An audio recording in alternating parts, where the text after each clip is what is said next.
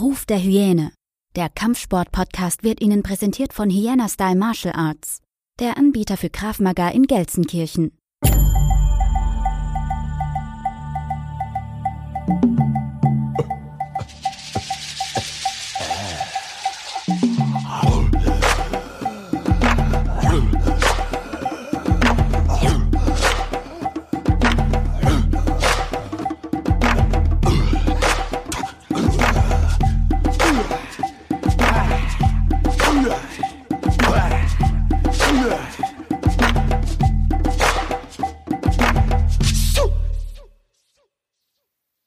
Herzlich willkommen zurück zu Ruf der Hyäne, dem Kampfsport-Podcast.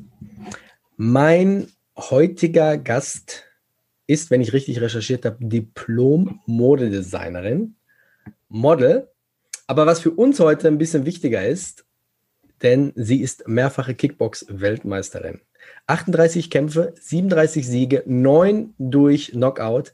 Die Bild-Zeitung fragte sie 2016 tatsächlich, muss ich jetzt kurz sagen, also ich innerlich kochte da schon wieder, wenn ich sowas höre, warum so eine bildhübsche Frau wie sie überhaupt Kickboxerin geworden ist. Und da muss ich jetzt mal persönlich kurz die, die Begrüßung unterbrechen, denn wenn ich sowas höre, ne, und das ist leider immer noch sehr verbreitet, dann würde ich diesen Journalisten, diesen Reporter wirklich ins Gesicht schreien, dass sie endlich mal ihre Denkweise aus den 60ern fallen lassen und mal ins 21. Jahrhundert kommen. Naja, Live mit zugeschaltet aus München eine bildhübsche Frau, die verdammt nochmal Kampfsportlerin ist und kein Vorzeigepüppchen, so wie die einen oder anderen Medien es gerne hätten. Die wunderbare Marie Lang. Herzlich willkommen. Na, hallo. Was war da los? Erinnerst du dich an das Video, äh, an das Interview? Ehrlich gesagt nicht, nein. Ja, pass auf, ich, ich gebe dir, geb dir jetzt einen, einen kleinen Tipp. Bei mir ist das so, wenn ich Gäste habe, ich weiß schon einiges, sonst würde ich die Leute nicht einladen. Aber ich versuche immer noch so im Internet so ein bisschen noch so rauszufinden, indem ich einfach den Namen google. Unter anderem kam ein Video von der Bild-Zeitung von 2016. Da warst du mit ähm, Ladem Steko in Berlin. Und da hatte ein Bildreporter dich interviewt. Und der Titel des Videos war Marie Lang verprügelt ihren Freund. Also typischer Catchframe, ne? Also das, das Clickbait, ne? Hatte null damit zu tun, wirklich, wenn du dir das Video anguckst. Und er fragte dich direkt als erstes, warum so eine bildhübsche Frau Boxerin oder Kickboxerin geworden ist. Was sagt man zu solchen, zu solchen Fragen? Nervt das? Ja, also, dadurch, dass es wirklich sehr, sehr oft immer gefragt wird, ist halt so diese Standardfrage, was ja eigentlich nett gemeint ist, aber klar, was soll man darauf sagen? Ne? Ich mache den Sport halt, weil er mir Spaß macht und ähm, meine Optik hat da ja jetzt eigentlich gar nichts zu suchen, ist ja ganz egal. Erstmal das, erstmal das und zweitens ist immer noch so dieses Denken von vielen Leuten, Kampfsport ist so ein bisschen männerdominiert. Es machen nur Männer oder es machen nur irgendwelche Schläger. Hab ich so das ja, Gefühl. Total, immer noch ganz in den Köpfen so drinne. Also es, ich habe das Gefühl, es wird besser, aber klar hast du immer mal so Leute und halt auch immer dieses, ähm, ja, dieses Überraschtsein, wenn man sagt, ich mache Kickboxen und mhm. ähm, wenn man jetzt nicht danach aussieht. Also ich glaube, die Leute erwarten dann tatsächlich immer jemand ganz brutalen. ich kenne Kickboxer, die sehen komplett anders aus, den sieht man das am Gesicht an. Ist bei dir ja überhaupt nicht der Fall. Und ich hatte letztens noch ein Video gesehen, um da jetzt nochmal kurz einen Rückschluss zu ziehen zu diesem beschmierten Journalisten, meiner Meinung nach. Ähm, aber das ist halt die Bild. Äh, da war eine Pressekonferenz von Scarlett Johansson, kennst du die Schauspielerin, ne? Mhm, ja. Mit, mit äh, Robert Downey Jr. zu irgendeinem Marvel-Film, liegt aber auch schon Jahre zurück. Und jeder Reporter stellte den Leuten da Fragen, auch richtig schauspielerische Fragen ums Können. Mhm. Und dann kam äh, Scarlett Johansson dran und dann fragten sie tatsächlich, ob sie unter dem und dem Kostüm Unterwäsche trägt. Und du siehst in ihrem Blick diese, diese ewige, diese ewige Schublade, die die Leute immer versuchen aufzumachen und die Frauen da reinzudrücken. Ist das nicht ein größerer mhm. Kampf als die Runden im Boxring? Als Frau? Ja, doch schon, auf jeden Fall. Es ist halt auch immer dieses, oh, du machst Kickboxen, dann gehe ich mal einen Schritt zurück. Wirklich? Ähm, Standardsatz, ja, ja, ganz oft. Es ist halt, ja, nett gemeint, aber es ist jetzt auch nicht das erste Mal, dass es jemand gesagt hat. Ähm, man muss sich immer so ein bisschen rechtfertigen, aber ähm, generell ist, glaube ich, so das Feedback eigentlich ganz, ganz positiv. Ja. Aber ja, es ist, äh, es ist immer noch so in den äh, Köpfen drinne irgendwie. Ja, aber woher kommt das? Das ist ja beim Frauenfußball ist ja genau das Gleiche. Also ich habe viele Bekannte, auch gerade im Frauenfußball. Meine Schwägerin äh, hat früher äh, ja nicht professionell, aber schon sehr, sehr guten Frauenfußball gespielt und ist immer noch so in den Köpfen drin. Das hat so immer so, ach, Frauenfußball guckt doch keiner. Ne? Also immer dieses typische Männerdominierte und äh, Frauen müssen das machen und dieses Sch Schwarz-Weiß-Denken. Marie, ich suche immer, ich suche mir immer für die Gäste ein passendes Zitat raus. Und ich habe da meistens so eine, so eine Zitatseite, da gibt man so einen Schlagbegriff ein, so einen Hauptbegriff und mhm. äh, bekommt dann von vielen klugen Köpfen irgendwelche Zitate. Und ich habe mir gedacht, ich habe wirklich in meinem ganzen Kampfsport-Podcast, den Folgen hier, sehr, sehr wenig Frauen. Ähm, und da möchte ich natürlich ändern. Und dann habe ich mal den Oberbegriff Frau eingegeben und alle Zitate, die kamen, waren wirklich wieder sexistisch und wirklich zum Kotzen. Deswegen habe ich mich für Stärke entschlossen. Und ich habe ein Zitat für dich von Charles Aznavour. Eine gute Schwäche ist besser als eine schlechte Stärke. Was sind deine Schwächen?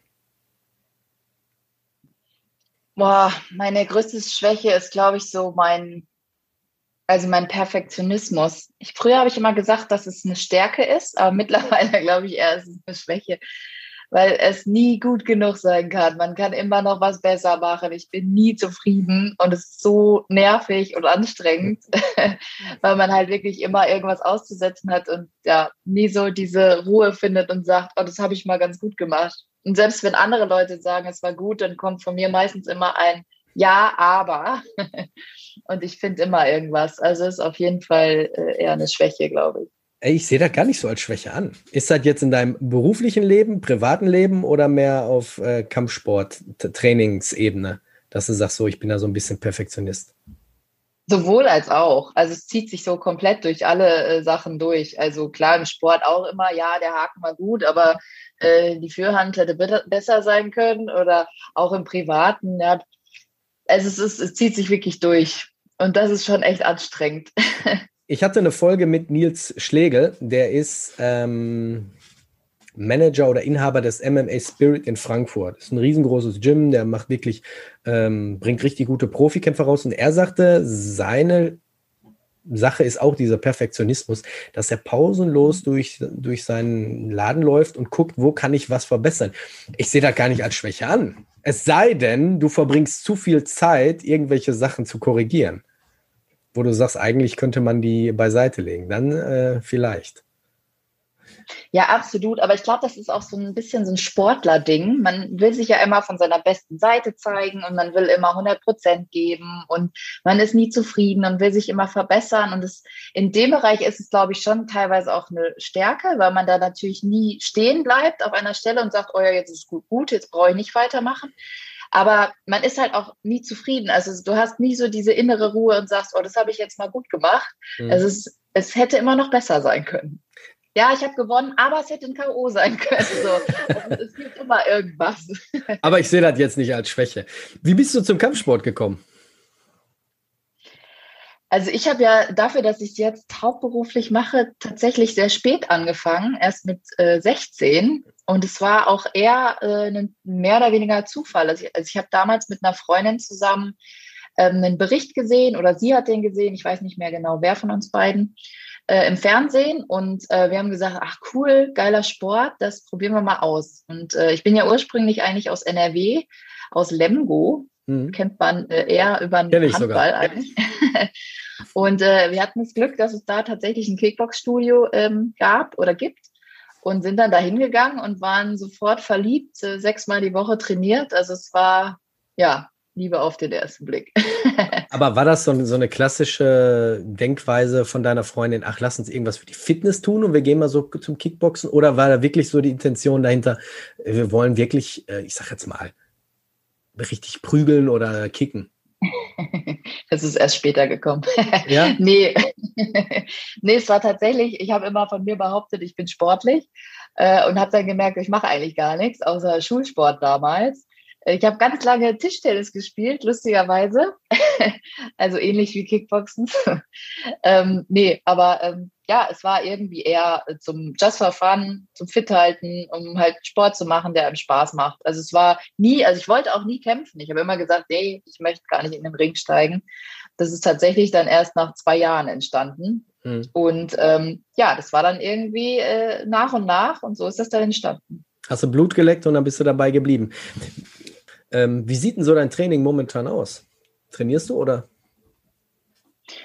Also im Moment ist ja keine Wettkampfvorbereitung. Äh, deswegen ist es äh, ja ein bisschen entspannter jetzt gerade für mich. Ich trainiere trotzdem, äh, manchmal einmal am Tag, manchmal zweimal. Es kommt immer so ein bisschen drauf an. Kann mir das auch jetzt komplett frei äh, ja, einteilen, ob ich jetzt morgens laufen gehe oder abends Kickboxen oder andersrum oder ob ich nur laufen gehe. Das ist relativ frei. Normalerweise, wenn ich in der Wettkampfvorbereitung bin, dann ist es äh, tatsächlich so, dass ich natürlich meine festen Zeiten habe.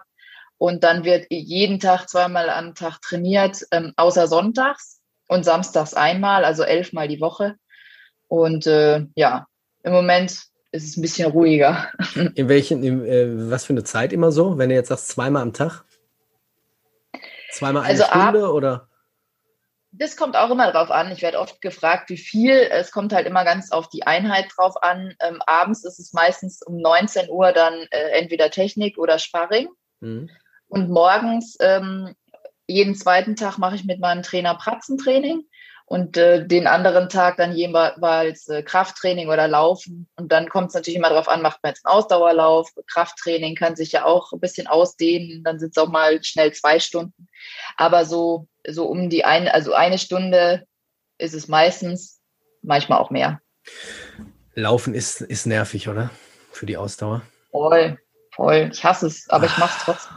Ja, ich finde es so, einfach so einfach nur langweilig, wenn du dann dir auch mal eine andere Strecke aussuchst. Laufband geht ja gar nicht, aber wenn du dann irgendwie so draußen durch den Park läufst, dann läufst du mal links rum, dann läufst du mal rechts rum, aber irgendwann wird es auch langweilig. Also Laufen ist für mich gar nichts. Ich weiß, das ist die beste Sache, aber ist für mich, ich muss mich da jedes Mal wirklich überwinden. Total, vor allem, also selbst wenn ich so gute Tage habe, ich hatte das schon mal, ich kann mich noch an diesen Tag erinnern, ich bin losgerannt und war mega motiviert ähm, bin dann äh, losgerannt bis zum Park, habe dann da auch irgendwie voller Adrenalin ein bisschen Schattenboxen gemacht. Laufe weiter, gucke auf Uhr, okay, sieben Minuten um. Alles klar, ich habe keinen Bock mehr. Wenn du Schattenboxen machst, gucken dich die Leute komisch an? Es war Gott sei Dank so ein Waldstückchen, da waren nicht so viele Leute, aber es kam auch schon mal vor, dass da Leute vorbei sind. Ich dachte, ich, also ich glaube, die dachten auch, okay, jetzt äh, die hat sie nicht mehr alle, aber ähm, ich mache das dann trotzdem. Wenn ich meine Musik dann im Ohr habe, dann ähm, bin ich so in meiner Welt und ist das egal. Weil ich hatte letztens ein Gespräch mit, mit einem Freund von mir und der sagte, er war in China zehn Monate in so einem Kung Fu äh, College oder Wushu mhm. College und er sagte, da ist völlig normal, dass die Leute im Park irgendwelche Sachen üben und die gehen da vorbei. Machst du das hier in Deutschland? Die Leute gucken dich komisch an. Oder kommen dumme Sprüche, ja. ne? So dumme Total, Kommentare. Voll. Ja, oder die stellen sich dann halt daneben und verschränken so die Arme und gucken dann erstmal fünf Minuten zu, was Ja, ja. Ohne ja. Worte. So, ich kann mir vorstellen, und wenn du dann noch eine gut aussehende Frau bist, dann kommen noch dümmere Kommentare. Dann kommen irgendwelche Typen und sagen, hier, soll ich dir das mal zeigen und solche Sachen. Hör mal auf. Von das, meinem Onkel, Tante, die Schwester, die hat auch einen äh, Kickbox-Weltmeistertitel. ja, das ist immer so dieses, äh, äh. wenn du das erzählst, dass du den Sport machst, dann hat immer jemand äh, auch einen Kontakt, der das auch macht. Ja, es gibt halt auch viele, so. es gibt aber auch viele Verbände, ne? Das blick, stimmt. Das ich blick da auch nicht durch. WKU, nee, dann. Keiner, oder? Schlimm. Aber hier mit dem Laufen, ich hatte, ich hatte das damals auch, wo der, die beste Methode, einfach mit dem Laufen anzufangen, ist einfach die Schuhe zu binden und raus. Einfach, einfach laufen, einfach laufen. Und dann kommt entweder die Lust von alleine oder du hast die ernüchternde Wahrheit, so wie bei dir ist, du guckst auf Uhr sieben Minuten oh, und verdrehst mit den Augen. Kennst du David Goggins? Nein. Ist doch nicht schlimm. David Goggins ist früher sehr, sehr faul gewesen, ist ein Amerikaner okay. und mhm. ähm, hatte zu viel auf den Rippen, bis er dann gesagt hat, ich höre damit auf und ist dann zu den Navy SEALs gegangen und ist jetzt mhm. quasi ein Ultra, ja, ich weiß nicht, ob der wirklich, er ist ein Ultraläufer, also der läuft jeden Tag. Und er sagt, mhm. er hatte in dem Interview gesagt, ich wollte schon sagen, er sagte mir, wäre schön. Er hat in dem Interview gesagt, dass er manchmal zu Hause sitzt, schnürt sich seine Schuhe und guckt eine halbe Stunde auf seine Schuhe. Eine halbe Stunde, um sich zu motivieren. Und dann sagte er, die mhm. beste Methode ist einfach aufzustehen, zu laufen. Und ich hatte damals diese ähm, Trainingsbooster, ich weiß nicht, ob du die kennst. Die nimmst du vorher ein, dieses Pulver, mhm. und dann so eine halbe mhm. Stunde später merkst du, jetzt muss ich was machen. Die haben auch so ein bisschen geholfen, aber auf Dauer ist er, glaube ich, auch nicht so der, der Bringer. Ja, mein Tipp war jetzt immer so für mich auch selbst, wenn ich überlegt habe, mache ich jetzt was oder nicht. Also wenn ich schon am Überlegen war, dann habe ich immer gesagt, okay, ich mache was. Wenn man schon so überlegt und so, ah, dann sofort los. Und ich brauche auch immer, also ich muss auch wirklich aus der Haustür raus und lo loslaufen. Also ich würde nie irgendwo hinfahren und dann sagen, oh, jetzt gehe ich in diesem Park laufen das, das wäre schon zu viel. Also ich muss wirklich raus und los. Und der absolute Top-Ding ist, wenn die Leute sich ins Auto setzen, fahren 20 Minuten zum Fitnessstudio, um da auf dem Laufband zu stehen. Ja. und fahren dann wieder nach Hause. Ja. Aber das geht dir jetzt nur beim Laufen oder geht es generell um, um, um Training? Wenn du jetzt Techniktraining hast, da kannst du dich äh, direkt motivieren? Oder ist da auch manchmal die Motivation im Keller? Und da ist natürlich das Gute, du hast diese feste Uhrzeit und äh, auch natürlich Leute, die auf dich warten. Okay. Und du weißt hier, die sind da und da, das ist äh, weniger das Problem. Es ist tatsächlich eher auch dieses Laufen, Gehen. Ja, das ist jetzt auch nicht das, was ich so gerne mache. Aber ich mach's, weil es bringt halt extrem viel. Du hattest zweimal Corona. Wie geht es dir jetzt? Ich habe das so ein bisschen verfolgt.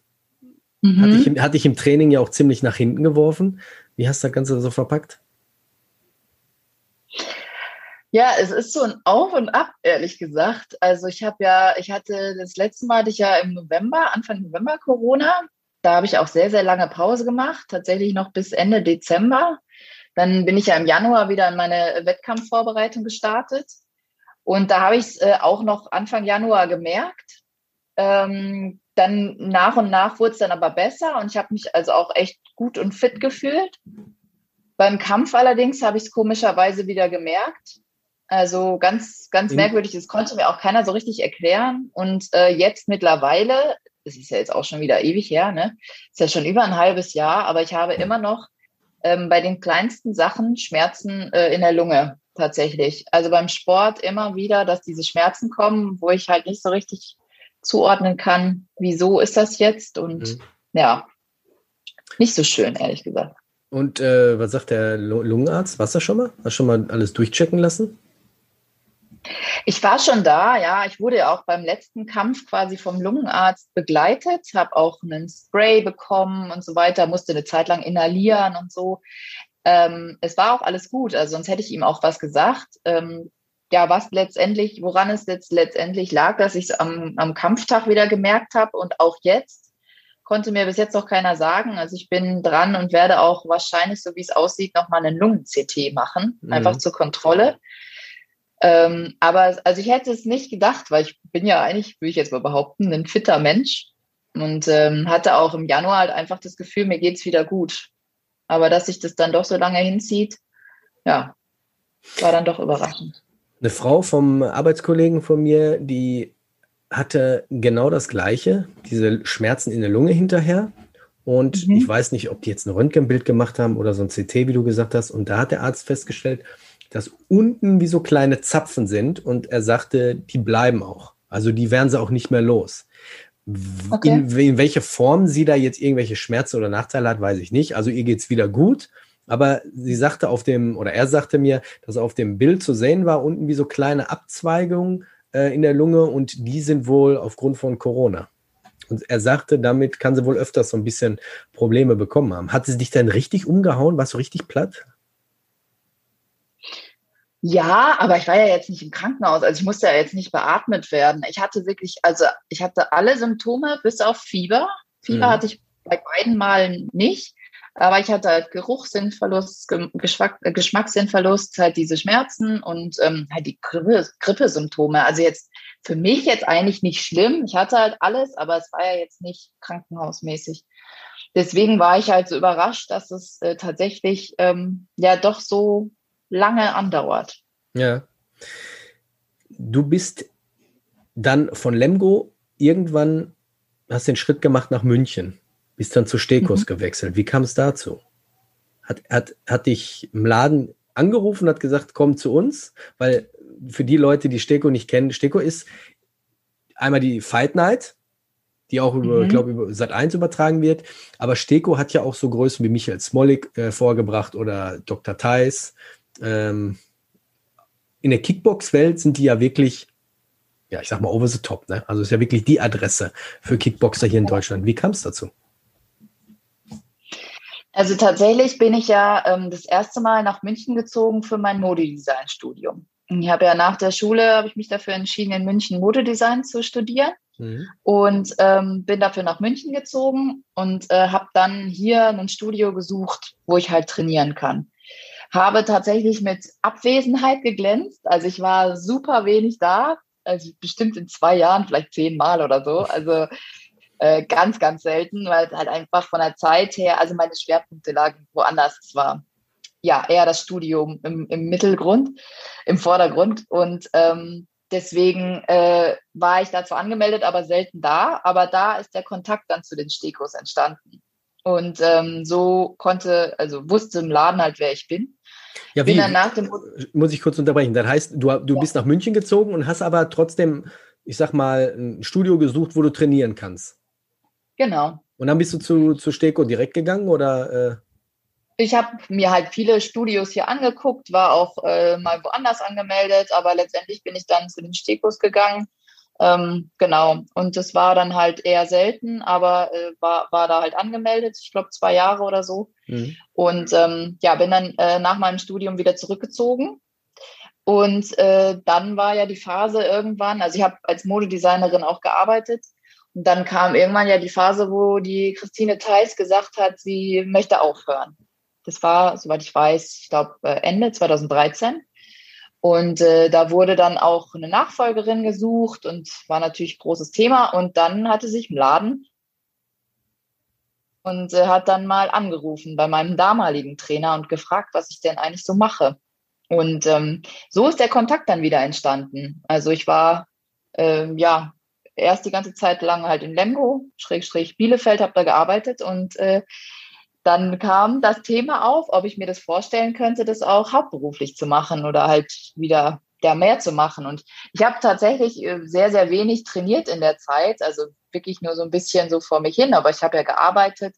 Also es war alles nur so hobbymäßig. Und als dann diese Anfrage kam, dachte ich mir natürlich, okay, krass, ähm, ich liebe den Sport, aber ich habe mir nie vorstellen können, es hauptberuflich zu machen. Das ist ja schon irgendwie krank. Okay, was machst du so? Ja, ich bin Kickboxerin. also so diese Vorstellung ist halt so weit weg. Aber ich habe mir halt gesagt, ja, die Sportphase ähm, ist ja, das kann man ja nicht sein ganzes Leben lang machen. Und wenn ich diese Möglichkeit habe, dann mache ich das auf jeden Fall, die, nutze diese Chance. Und deswegen bin ich wieder zurück nach München gezogen. Aber mit Mode hast du trotzdem jetzt weiterhin zu tun, weil ich sehe im Hintergrund so eine Magnetwand oder eine Pinnwand. Da sind schon ein paar äh, Fotos von irgendwelchen Modeaccessoires, Höschen zu sehen. Da bist du aber trotzdem noch weiter dabei. Also ich habe dann damals äh, noch zwei Jahre lang als Modedesignerin parallel gearbeitet. Ähm, auch, auch für Job, ne, habe ich gelesen.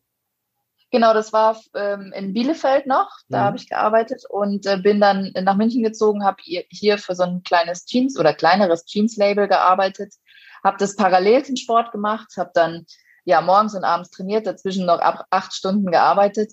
Ähm, das habe ich zwei Jahre lang gemacht und es war dann irgendwann einfach zu viel. Also ich habe meine ganzen Urlaubstage für Kämpfe, äh, Fernsehauftritte, Veranstaltungen halt ähm, rausgeworfen und hatte halt keinen einzigen privaten Tag mehr.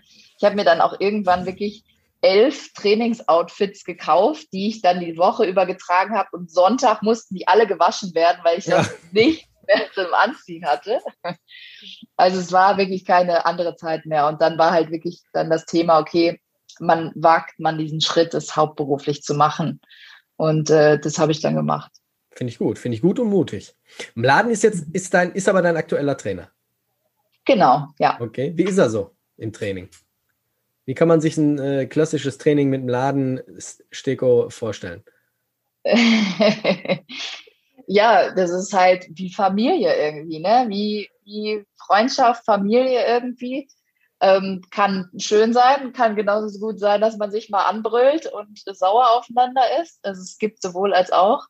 Aber letztendlich wächst man ja irgendwie auch zusammen. Also es, äh, was halt irgendwie schön ist, ist, dass er mich mittlerweile einfach auswendig kennt. Also er weiß genau, wenn irgendwas nicht stimmt, er weiß, wenn ich nicht zufrieden bin und ähm, ja, man arbeitet halt irgendwie zusammen, auch wenn man äh, natürlich sagt, das ist ein Einzelsport, ist man ja trotzdem immer als Team in der Ringecke. Mhm. Und ähm, das ist so über die Jahre halt zusammengewachsen. Also er weiß da genau, wie ich ticke und äh, wie er mich aufbauen kann. Und das ist, finde ich, total wichtig, wenn man einen Trainer hat, dass man da äh, zusammenarbeitet. Also ich, ich könnte nicht mit jedem Trainer zusammenarbeiten. Das ist ein sehr guter Punkt. Was müsste ein Trainer für dich, also was bedeutet für dich einen professionellen Trainer? Weil es gibt eine Menge Leute, die hier zuhören, die entweder selber im, im Wettbewerb stehen, sei es jetzt im Kickboxen oder eine andere Kampfsportart. Ähm, mhm. Ich hatte auch letztens ein langes Gespräch mit einem Freund äh, bei uns hier aus dem Verein. Da haben wir über, über die Aufgabe des Trainers so ein bisschen philosophiert. Was muss ein guter Trainer mitbekommen? Du hast gerade gesagt, er kennt dich, er weiß genau, mhm. wie du schon fühlst, wie du denkst. Das hat man ja nicht von Anfang an muss da am Anfang schon so eine kleine Vertrauensbasis sein, wenn man diesen Menschen kennenlernt, dass man sagt, ah, äh, entsteht eine Sympathie? Oder ist es für einen Profisportler, wie bei dir jetzt der Fall, dass du sagst, ich gucke doch erst ähm, auf das, was derjenige geschaffen hat? Wie viel Champion hat er, hat er, wie viel Champions hat er rausgebracht? Ja, das ist natürlich auch äh, beeindruckend gewesen oder ist es immer noch, was die Stekos äh, erreicht haben. Ganz klar, wie du schon gesagt hast, es ist halt so, damit die einzigen, die Kickboxen halt tatsächlich im Fernsehen auch übertragen. Und das ist schon äh, natürlich auch ein Grund gewesen, wo ich gesagt habe, wow, das ist eine mega Chance, einfach sich selbst mit dem Sport im Fernsehen irgendwie zu zeigen. Mhm. Ähm, und das ist natürlich äh, ganz klar, neben natürlich auch den, den fachlichen Kompetenzen. Also kann der dir was beibringen oder hat der, hat der selbst keine Ahnung? Ähm, das ist natürlich ganz wichtig, aber halt auch einfach das, was ich meinte, also vertraust du der Person? Ähm, ja, wie geht die mit der um? Ich bin zum Beispiel jemand, aber das haben wir auch erst rausgefunden. Ich bin jemand, ich muss gelobt werden. Das hört sich zwar total bescheuert an jetzt vielleicht, aber wenn man mir sagt, okay, das war scheiße, hm. äh, dann werde ich tendenziell eher noch schlechter im Sparring, als wenn man sagt, okay, das war jetzt gut, versuch das vielleicht nochmal. Hm. Und da hm. gibt es, glaube ich, total unterschiedliche Typen. Also es gibt Leute, die gerne angebrüllt werden, äh, äh, du bist schlecht, du bist scheiße, die dann sich dadurch halt steigern. Hm. Ich bin halt eher jemand, wenn ich gelobt werde, dann steigere ich mich noch mehr. Wenn ich, wenn mir gesagt wird, okay, du kannst gar nichts, das war ja total schlecht, dann, dann wird es nur noch schlimmer. Aber wie reagierst du dann bei Kritik? Also dann normalerweise, so wie du es gerade gesagt hast, wenn einer sagt, du bist scheiße, du kannst nichts, wenn du wirklich, wirklich hundertprozentig ehrgeizig bist und sagst, dem will ich das beweisen, so ein bisschen Psychologie, natürlich, mhm. du kannst dich um das 100 Prozent steigern. Aber wenn du wirklich so jemand bist, der sagt, du bist scheiße, du kannst gar nichts, es gibt viele Leute, die dann einknicken und sagen, ja gut, wenn der das sagt, dann kann ich halt nichts. Ähm, wie ist es denn dann, wenn er da mit Kritik äh, ankommt? Knickst dann sofort ein, sagst dann, okay, das war's für mich, ich komme morgen wieder? Oder nee, nimmst, du nee, zu, äh, nimmst, du dir das sehr ans Herz? ich glaube, dann wäre ich gar nicht mehr da. ja, also es ist bei mir tatsächlich echt so, ähm, ja, wie man es rüberbringt. Also ich kann natürlich schon äh, Kritik vertragen, aber wenn man mir halt sagt, okay, äh, probier lieber mal das, das funktioniert nicht so gut, dann ist es was anderes, als wenn man mir sagt, okay, das war scheiße. Auch wenn er selber, ich meine, man kennt sich ja selber, man sagt ja, ich kann es aber doch eigentlich, gib mir nur ein bisschen mehr Zeit. Das ist dann auch so ein, so ein kleines Problem dann, ne? Dass man da so ein bisschen über sein Ego rüberspringt und sagt, okay, er ist halt äh, der Trainer, der weiß halt, wovon er redet. Ja, absolut, absolut. Aber das ist halt auch wieder so, wie man zusammen so miteinander spielt und wie das funktioniert. Also das ist dann, äh, verstehe ich das natürlich, wenn er da das sagt. Aber. Was ist, was steht so beim Training bei dir so im Vordergrund? Mehr Sparring, mehr Technik? Was machst du so am liebsten? Ähm, am liebsten ist schwierig zu sagen. Ich finde, es ist so alles zusammen, was mir eigentlich gefällt. Also ähm, ich glaube, ich möchte jetzt auf nichts so verzichten, vielleicht aufs, mhm. Lau aufs Laufen, aber ähm, so generell ist es halt immer sehr äh, variabel. Es ist immer abwechselnd, mal Sparring, mal Krafttraining, mal Sprinten und so weiter. es ist diese Mischung, die es ausmacht und ähm, das macht mir eigentlich alles, ja, Spaß. Aber klar gibt es auch mal Phasen, wo man gar keine Lust hat auf irgendwas, ne? Das gehört auch dazu. das gehört dazu, klar. Äh, Wäre komisch, wenn, wenn man jeden Tag wirklich da richtig Lust drauf hat. Also ich glaube, dann wird es auch auf Dauer langweilig werden. Hast du irgendwelche ja. Vorbilder so im Kickboxen? Gerade so, was Frauen-Kickboxen angeht? Also ehrlich gesagt, nein. Ähm, aber auch gar nicht, weil ich denke, dass ich jetzt die tollste und beste bin, das gar nicht. Aber ich finde es immer schwierig, wenn man ein Vorbild hat, ähm, der Person so nachzueifern. Also es gibt super viele erfolgreiche Frauen und äh, auch wo ich sage, die sind toll und die machen ihre Sache echt mega und ähm, mhm. die echt talentiert sind. Aber ich denke mir halt immer, naja, ich, ich bin ja ich und ich muss halt meine Stärken so herausarbeiten und an meinen Schwächen arbeiten. Und deswegen habe ich mir nie jetzt so gesagt, ich habe jetzt den als Vorbild und so möchte ich das gerne machen. Mhm. Ja, muss ja jetzt nicht äh, direkt ein Vorbild sein, was gerade so sportlich betrifft. Kann ja auch sein, dass das mhm. von der Einstellung her, das ist so, so jemanden, der gibt mir unheimlich viel. Ich mhm. hatte das letztens bei der Michael Jackson, ach, Michael Jackson, Nein, bei Michael Jordan Dokumentation. Okay. Ich weiß nicht, ob ja, du die gesehen super. hast. Die war toll, ja. Ist er, ist er nicht, ist er nicht, so stelle ich mir einen richtigen Profiathleten vor. Ja. Was der, was der geleistet hat, der Mann. Also nach jeder Folge hatte ich echt Lust, direkt Sport zu machen. Also Absolut, die war wirklich ja. richtig gut. Und das, das ist so, wo ich sage, das ist ein richtiges äh, Sportlervorbild. Egal, ob er jetzt Basketball gemacht hat oder der eine macht Fußball oder Handball oder Kampfsport finde ich, da kann sich so manch einer echt eine äh, Scheibe abschneiden. Total, ja, absolut. Ich hatte vorhin angesprochen, Michael Smolek. Mhm. Ihr seid beide ja so hervorgestochen äh, aus der Steko Fight Nights. Ähm, hab, hast du noch Kontakt zu ihm? Weil er hat ja jetzt gewechselt auch zum MMA. Mhm. Ja, wir haben ähm, jetzt nicht regelmäßig Kontakt, aber immer mal wieder schreiben wir uns, wie es uns geht und telefonieren auch mal kurz. Ähm, ich habe das äh, natürlich auch verfolgt mit seinem MMA-Kampf und ähm, hat mich natürlich auch interessiert. Aber es ist natürlich weniger geworden, seitdem wir uns nicht regelmäßig beim Training sehen, ganz mhm. klar. Für dich wäre so aber niemals drin, ne? dass du sagst, ich will irgendwann mal, sagen wir mal, vom Kickboxen zum MMA oder, weiß ich nicht, doch zum klassischen Boxen wechseln? ähm, ja, klassisches Boxen habe ich tatsächlich mal überlegt, weil ich das früher auch äh, gemacht habe. Und ähm, mhm. ich sehe meine Stärken jetzt auch eher im Boxen als im Kicken. Ähm, tatsächlich ist so MMA gar nichts für mich, muss ich sagen. Wo, wobei ich sagen muss, du trittst richtig schön hoch. Also ich habe richtig geile High-Kicks von dir gesehen. Die sahen richtig, richtig gut aus. Mein Sohn würde jetzt sagen, die sahen nice aus. also wirklich. Das ist so, ich würde zum Beispiel, wenn ich vom Kickboxen, ich hatte eine Folge mit, mit Niki Adler und mhm. die sagte mir, ähm, sie hatte damals am Anfang irgendwie Kickboxen angefangen, hat aber dann zum Boxen gewechselt, weil ihr ja das zu, zu anstrengend oder zu langweilig war zu kicken. Ich finde mhm. wiederum anders. Wenn, wenn ich einen Boxkampf sehe, dann denke ich, ah, jetzt nimm noch das Knie, jetzt nimm noch dein Bein. da fehlt mir so ein bisschen, dass man auch die Beine dazu nutzt. Total. Hätte ja. Nicht, da hätte ich jetzt nicht gedacht, dass du sagst, oh, ich, ich wechsle zum klassischen Boxen. Nee, also das, bei mir war es halt tatsächlich so, als ich angefangen habe, habe ich, ähm, ich habe ein paar Boxkämpfe gemacht, ähm, ein paar Fullkontaktkämpfe, ein paar äh, Kickboxkämpfe und einen K1-Kampf. Ähm, und da habe ich, also es war immer, wenn ich dann, wenn ein Boxkampf an, an stand, dann habe ich mir gedacht, oh, jetzt würde ich gerne kicken. Ah, da wäre der perfekte Low-Kick und jetzt könnte ich einen High-Kick machen. Und ja. andersrum aber auch. Und also beim, beim Kickboxen habe ich mir dann manchmal gedacht, oh, ist das anstrengend. Jetzt mal gerne wieder nur Boxen.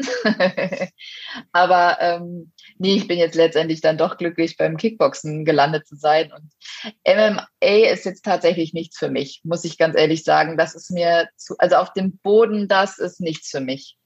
Ich stehe lieber.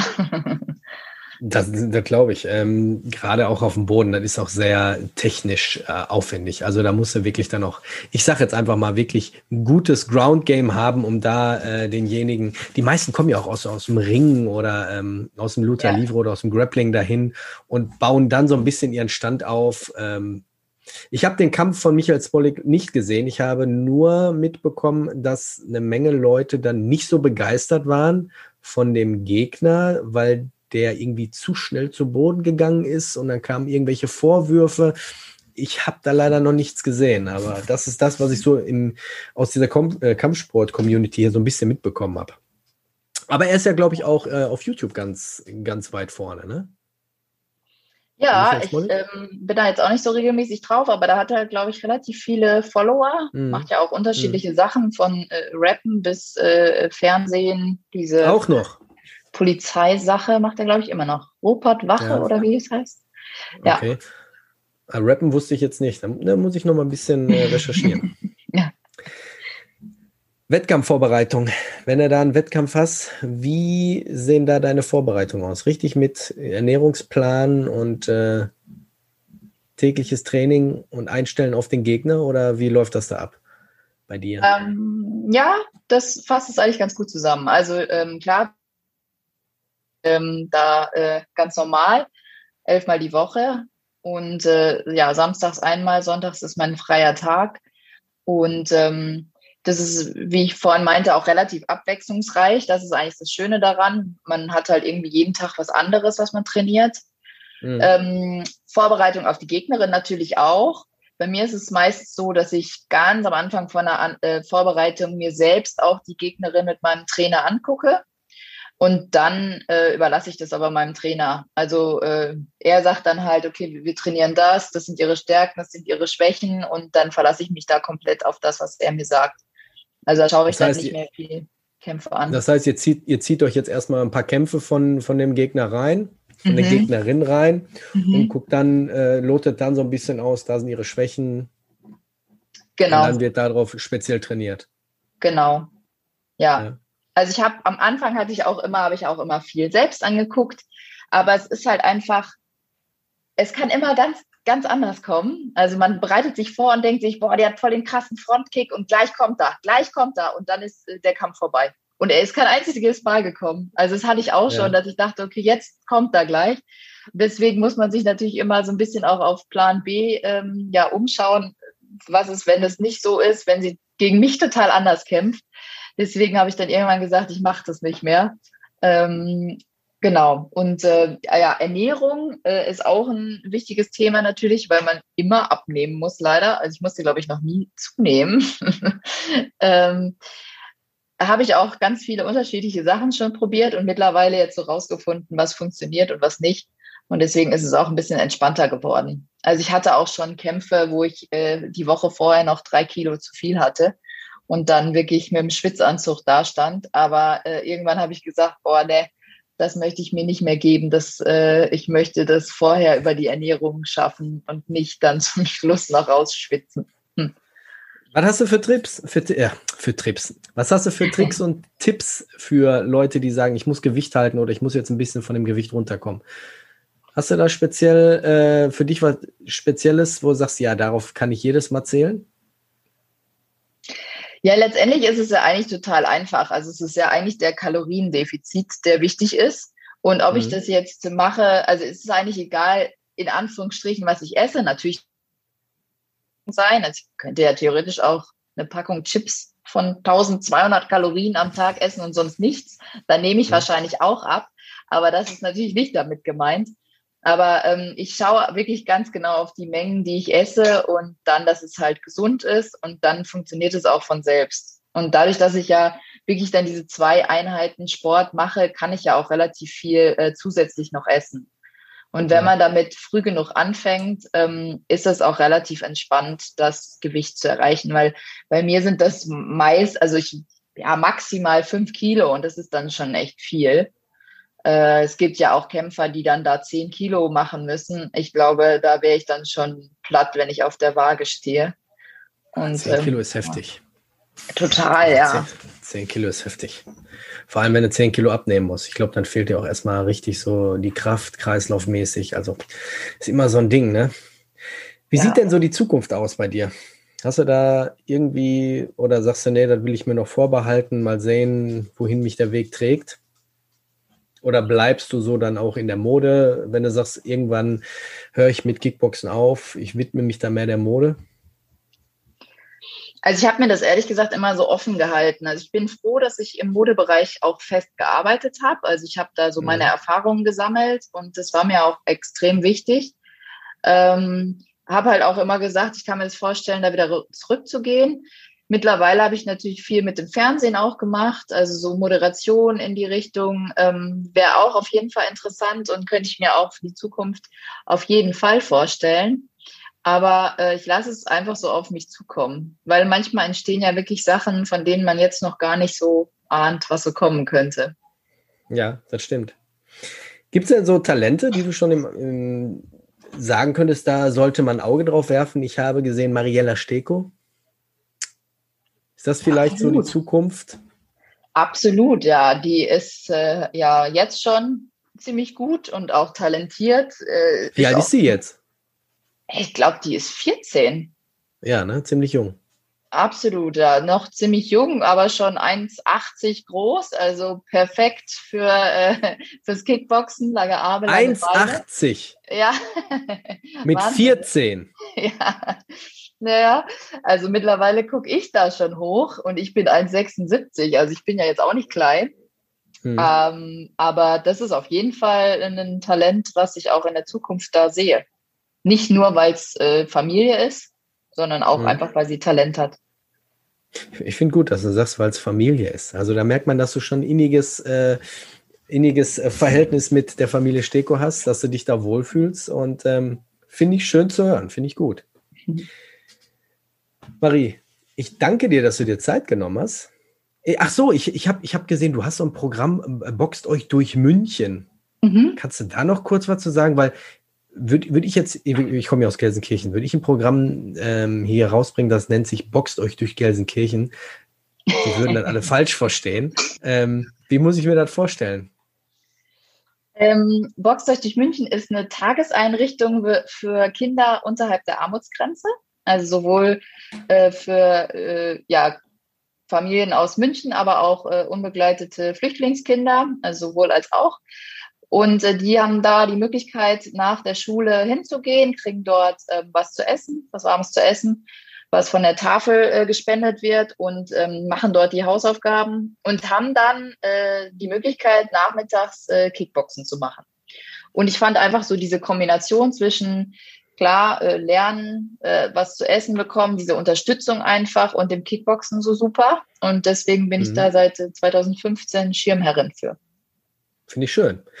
Es gibt ja. Schulen hier in Gelsenkirchen, da hatte ich schon mit ein paar Lehrern oder mit dem Direktor äh, Kontakt, die wollen sowas gar nicht wissen. Die wollen sowas gar nicht. Die wollen die Gewalt an Schulen auch so richtig totschweigen, wo ich gesagt habe, also ich habe ab und zu, jetzt in den letzten zwei Jahren aufgrund von Corona nicht, aber einmal im Jahr gehe ich hier an so eine Grundschule und spreche mit den, mit den Erst- bis Vierklässlern über Gewalt und über, mhm. ähm, du sollst nicht in dein Auto einsteigen, halt diese klassischen Themen. Mhm. Und das kommt immer sehr gut an. Die äh, Direktorin ist dann immer auch äh, sehr begeistert und die Lehrer auch. Und dann können die Kinder Fragen stellen. Und jetzt sind meine Kinder an der weiterführenden Schule, siebte, achte Klasse.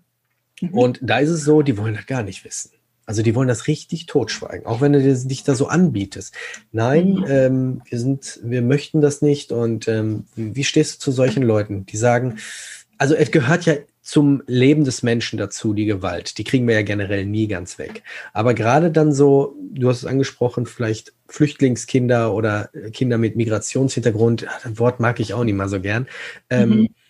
die dann auch so innerlich so ein bisschen ihren Dampf rauslassen möchten und können dann, ähm, mhm. Wie stehst du zu, zu solchen Leuten, die sagen, finde ich nicht gut, solche Programme? Habe ich auch immer wieder diese Vorurteile, ähm, gerade auch bei dem Projekt, weil natürlich dann viele Leute sagen, äh, wie könnt ihr nur Flüchtlingskinder und denen bringt er jetzt auch noch Kickboxen bei und so. Mhm. Ähm, ich finde es total schwierig, solchen Leuten da zu sagen, dass es halt einfach falsch ist, weil die Jungs sind so toll, die da sind, die kommen dahin und können sich auspowern und genau das nimmt denen ja diesen Gedanken überhaupt an Gewalt oder so. Also das ist ja so dieses Abbauen von Aggressionen, die man hat, mhm. nicht nur für Flüchtlingskinder, sondern auch allgemein. Ich meine, ich gehe auch gerne mal ins Training und schlag an den Sandsack, wenn ich sauer bin, weil der Tag irgendwie nicht gut gelaufen ist. Mhm. Und ähm, ich finde es total wichtig, ähm, dass man das Thema nicht totschweigt und eher äh, im Gegenteil, dass man da die dazu anstiftet, sondern eher, dass sie ein anderes Ventil haben, irgendwelche Sachen, die sich angestaut haben, loszuwerden. Und deswegen finde ich generell auch Kampfsport für äh, Kinder und Jugendliche super, weil man da das einfach lernt und ähm, das nicht dann anwendet. Auf, ja, aus, also auf der Straße. Das sind diese verrosteten Ansichten, die viele Leute noch haben. Aber ähm, man kann da nur immer gegen angehen und kämpfen, kämpfen, kämpfen, dass es irgendwann mal so in den Köpfen Klick macht und sagen, ja, okay, gerade bei Jungs, ich weiß ja selber, wenn du in der Pubertät bist, Testosteron kocht, kocht hoch, du hast halt mehr so ein bisschen diesen Bewegungs-, leichten Aggressionsdrang und wenn dann jemand kommt und sagt, nein, bitte behalt das für dich. Manche verpacken es, manche drehen da oben im Kopf so ein bisschen durch und lassen die Aggression anders raus. Ja. Ähm, aber ich finde, finde ich, finde ich sehr gut boxt euch durch München. Wenn ihr die Marie unterstützen wollt oder folgen wollt, wo kann man dich finden? Wo kann man das tun? Also man findet mich äh, bei Instagram unter Marie Lang Official, bei Facebook unter Marie Lang, Twitter Marie Lang. ich habe auch eine Homepage. Äh, Marie, Marie Lang. Genau. Damit es auch jetzt jeder weiß. Also ich bin äh, überall zu finden eigentlich. Sehr gut. Marie, ich bedanke mich, dass du dir Zeit genommen hast. Wir haben schönes Wetter. Ich hoffe, ihr auch in München. Und äh, ich möchte dich jetzt auch nicht weiter aufhalten, dass du noch ein bisschen die Sonne genießt. Ich danke dir für dieses nette Gespräch. Ich danke allen Leuten, die zugeschaltet haben, die zugehört haben. Habt einen schönen Tag, Mittag, Abend, Nacht, je, wann und wo ihr uns hört. Bleibt gesund und vor allem bleibt sicher. Wir hören uns das nächste Mal. Ciao.